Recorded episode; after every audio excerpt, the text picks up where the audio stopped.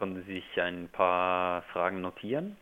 Ich habe ein paar Fragen notiert. Ich habe mir vor allen Dingen den Vortrag hier aufge, aufgemacht und bin verbunden mit Simon Bannholzer. Das heißt, er hat hier auf der Mitgliederversammlung am 28. Juni 2019 geredet und zwar über Betznau und Leibstadt, die Gefahren Langzeitbetrieb und die aktuelle Probleme im Kernkraftwerk Betznau bzw. im Kernkraftwerk Leibstadt. Und dann hat er natürlich auch noch behandelt die Handlungsfelder für atomkritische Organisationen. Am Schluss gab es noch eine Bemerkung, und zwar, dass die TRAS, der Trinationale Atomschutzverband, sich doch ein bisschen stärker nach Wegfall von Fessenheim äh, um Leibstadt bzw. Betznau kümmern soll. Erstmal herzlich gegrüßt. Guten Tag. Ist es nicht vielleicht ein bisschen, ein bisschen zu optimistisch, dass nach dem Wegfall von Fessenheim, beziehungsweise dass man sich erst nach dem Wegfall von Fessenheim um Betznau und Leibstadt bemühen soll? Naja, das liegt letzten Endes äh, an der Ausrichtung der, der Organisation TRAS. Ähm, das Ding ist eigentlich klar, fast alle atomkritischen Organisationen sind jetzt nicht gerade mit, äh, mit Mitteln und ähm, äh, Personal überhäuft. Man muss sich ein bisschen konzentrieren, was man erreichen möchte. Und deswegen ist klar, dass ähm, die TRAS, die sich doch äh, aus ihrer Geschichte heraus ähm, eigentlich immer mit, mit äh, dem Kernkraftwerk in Fessenheim auseinandergesetzt hat, sich zuerst darauf konzentrieren äh, wird und soll und ähm, sich dann aber äh, in einem zweiten Schritt äh, sicher den schweizerischen äh, Kraftwerken in Betznau und in Leibstadt äh, verpflichtet fühlen sollte. Das heißt, wir müssen uns auch ein bisschen stärker nach Betznau und Leibstadt hin orientieren. Sprich, wir betreten nicht unbedingt Neuland. Betznau und Leibstadt, das sind ja eigentlich eher ja, das eine ist ein älteres und das andere ist ein jüngeres Kraftwerk. Und äh, dazu sollte man einfach mehr entsprechend erfahren. Was gibt es denn eigentlich hier für Gefahren aus Betznau bzw. Leibstadt? in, in Betznau, wie Sie schon gesagt haben, das ist ein äh, eher älteres Kraftwerk. Es gehört tatsächlich zu den ältesten Kraftwerken in der ganzen Welt. Ähm, es sind äh, dort zwei Reaktoren in Betrieb ähm, und äh, beide haben verschiedene Probleme. Eines der größeren Probleme in den letzten Jahren, ähm, die auch, das auch dazu geführt hat, dass, äh, dass äh, der Reaktor 1 für drei Jahre außer Betrieb war, ähm, ist tatsächlich, dass im Reaktordruckbehälter, also dem, dem Kern, des, äh, des Reaktors ähm, ganz, ganz viele Einschlüsse gefunden wurden im Jahr 2015. Ähm, die Betreiberin, die AXPO, musste dann über drei Jahre hinweg äh, nachweisen, dass eben diese Einschlüsse keine äh, sicherheitsrelevanten ähm, Effekte äh, hat. Und ähm, man hat das man hat das gemacht mit ähm, ziemlich vielen Turnübungen. Man hat ähm, anstelle von Originalproben musste man äh, quasi eine, ein, eine Replika bauen, also ein, ein, eine Kopie des, äh, dieses Stücks im äh, Reaktordruckbehälter, der eben so viele Einschlüsse hatte. Und nur anhand von dieser Kopie konnte man letzten Endes Tests durchführen und diese haben offenbar zum Schluss die, die Atomaufsicht, das ENSI, ähm, überzeugt, dass äh, diese Einschlüsse, ähm, dass es sich dabei um Aluminiumoxid-Einschlüsse handelt und diese für, den, für die Sicherheit des Betriebs äh, nicht weiter von Bedeutung sind. Das ist das eine äh, ganz Wichtige und in, in Leibstadt, dort haben wir seit seit 2014 ähm, immer wieder äh, Meldungen gehört, dass äh, gewisse Brennstäbe äh, zerstört waren oder ähm, gewisse Ablagerungen aufgetreten sind. All diese Effekte wurden, wurden lange untersucht. Zuerst hieß es, dass sogenannte Dryouts ähm, passiert seien, das heißt gewisse Brennstäbe nicht mit genügend Wasser ähm, äh, benetzt waren äh, und damit auch nicht gut gekühlt. Das, äh, das war die erste Erklärung, äh, hielt sich ähm, ungefähr zwei Jahre. Vor einem Jahr äh, kann man dann mit einer neuen mit einer neuen Erklärung, dass das eben ähm, sogenannte CRUD-Ablagerungen seien, das heißt äh, Ablagerungen aus äh, verschiedenen Stoffen, kleinen Partikeln, die eben im Wasser sind und sich dann an gewissen Stellen an den Brennstäben abgelagert haben.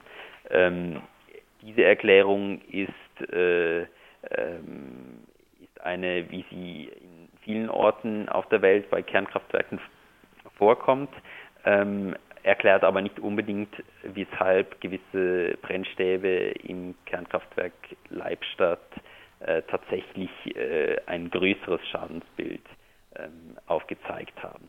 Das heißt, ähm, in der Konsequenz konnte man noch nicht, man konnte noch nicht feststellen, was, was die eigentliche Ursache für diese, für diese Schäden waren. Bis heute nicht und trotzdem läuft das Kraftwerk wieder ähm, mit äh, hundertprozentiger Last ähm, seit ein paar Wochen. Jetzt habe ich gerade hier drei Grafiken vor mir, die habe ich beim großen Überfliegen gar nicht so richtig erkannt, aber es geht im Grunde genommen um die Gefahr des Langzeitbetriebs. Natürlich ganz klar, am Ende, am Ende nimmt die Gefahr immer zu, sprich, da ist mehr Verschleiß, kennen wir ja entsprechend am Anfang unter Umständen auch, da gibt es irgendwelche Ausfälle, weil man es noch nicht so ganz gewohnt ist. Und äh, wenn ich das gerade mal so richtig sehe, Betznau ist irgendwie am Ende, sprich, wir haben 50 Jahre und da geht die Gefahrenlage zumindest laut dieser Grafik ziemlich nach oben und Leibstadt, das rückt irgendwie sozusagen hier hinein. Und was mich irgendwo äh, immer wieder erneut erstaunt, ist, dass äh, Betznau eine unbefristete Betriebsgenehmigung hat. Sprich, äh, die dürfen also weitermachen und weitermachen und weitermachen. Wie habe ich denn das zu verstehen?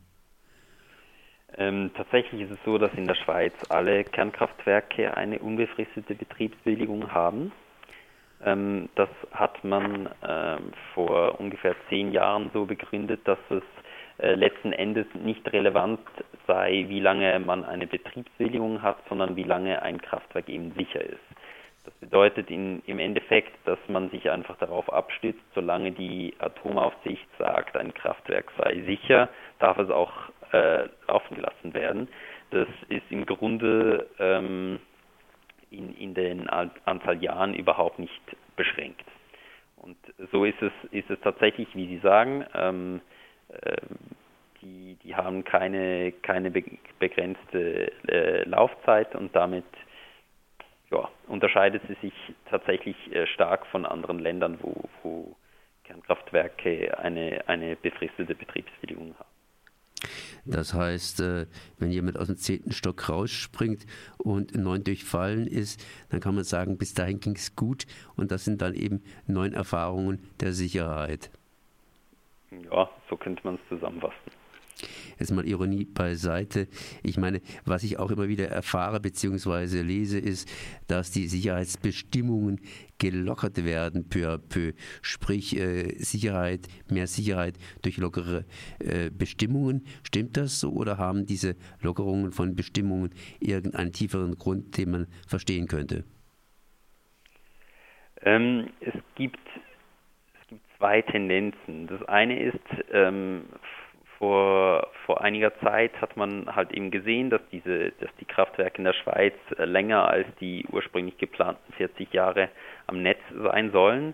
Dann hat man ähm, quasi sich überlegt, ja, was hat das für Konsequenzen für die Sicherheit und hat dann beschlossen, dass man ähm, ab 40 Jahren bei der äh, bei der, der periodischen Sicherheitsüberprüfung, die, das ist so all, alle zehn Jahre muss jedes Kraftwerk eine, eine große Überprüfung über sich ergehen lassen, ähm, dass man da dann noch zusätzlich Informationen äh, ähm, an die Atomaufsicht weitergeben muss, wie man eben den Langzeitbetrieb äh, sich vorstellt, wie er organisiert werden soll und wie die Sicherheit garantiert werden kann. Ähm, das ist etwas, was man gemacht hat, damit man einfach mehr Informationen hat über die, über die Kraftwerke. so wurden ein Stück weit, ja, mussten, die, mussten jetzt die Kraftwerksbetreiberinnen äh, mehr leisten, um, ihr, um ihre Kraftwerke am Netz halten zu können. Andererseits ist es so, wie Sie sagen, ähm, tatsächlich werden die, die Sicherheitsbestimmungen ein Stück weit äh, reduziert. Das haben wir gerade äh, Ende letzten Jahres gesehen.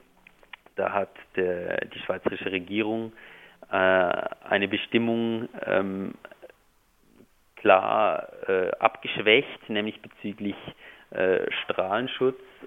Ähm, da ging es darum, wenn bei einem äh, schweren Erdbeben, ähm, wenn da ein, ein, Kraftwerk betroffen wäre, darf ein Kraftwerk eine gewisse, ähm, eine gewisse Strahlendosis an die Umgebung abgeben. Und ursprünglich war diese, diese, dieser Grenzwert, den man einhalten musste, bei einem Millisievert.